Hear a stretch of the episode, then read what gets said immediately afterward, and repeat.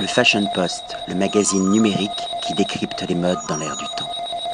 William Arlotti pour le Fashion Post a un événement designer at Lancaster avec ce crossover entre la gastronomie, la mode et la mixologie avec la charmante Melinda Guérin-White. On va parler, j'ai envie de dire, d'une marque, d'une signature qui avait été oubliée mais qui avait été follement tendance dans les années 50, dans les années 60. C'est Saint-Raphaël. On retrouve aujourd'hui Saint-Raphaël dans un contexte mode. Ma première question, j'ai envie de vous demander pourquoi?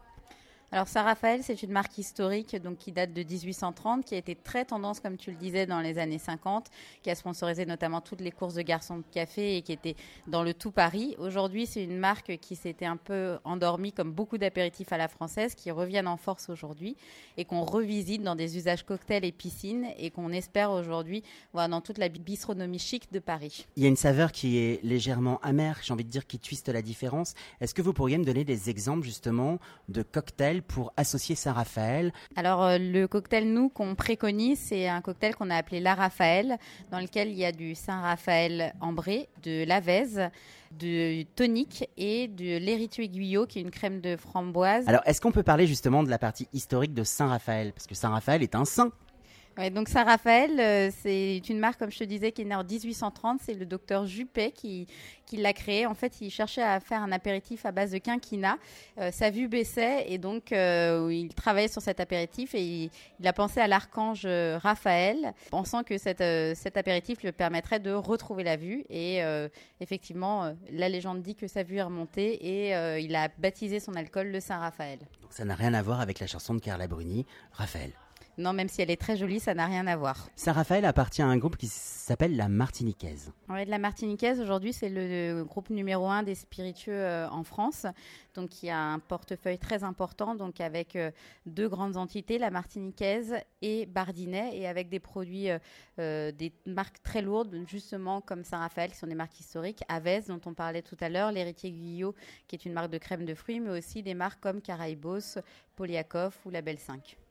En tout cas, c'est un vrai plaisir de redécouvrir Saint-Raphaël au Lancaster, un hôtel mythique puisque Marlène Dietrich y a passé de nombreuses années. Et puis ça montre aujourd'hui qu'on a un vrai retour vers le cocktail. On pense qu'en France justement on était très euh, vin, euh, pétillant. Il y a ce retour de, cette envie de découvrir des cocktails, cette envie de mixologie. C'est une vraie tendance ça, euh, Mélinda, la mixologie? Je pense qu'aujourd'hui, c'est une vraie tendance parce que les gens ont envie d'être surpris, ont envie de vivre des expériences de consommation. Et euh, le cocktail le permet, puisque le cocktail permet le renouveau, la créativité, la différence. Il se consomme avec ou sans alcool et il s'adapte à tous les goûts. Donc, euh, quelqu'un qui, par exemple, n'aime pas le vin euh, peut se sentir frustré autour d'une table où les gens consomment du vin, alors que le cocktail, il se décline sur différents spiritueux, différents jus.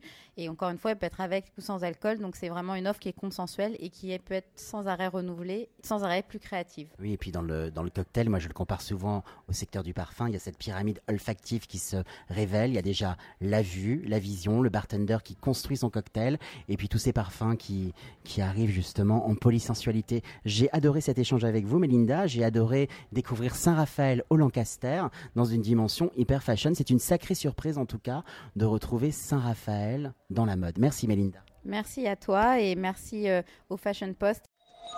Le Fashion Post, le magazine numérique qui décrypte les modes dans l'air du temps.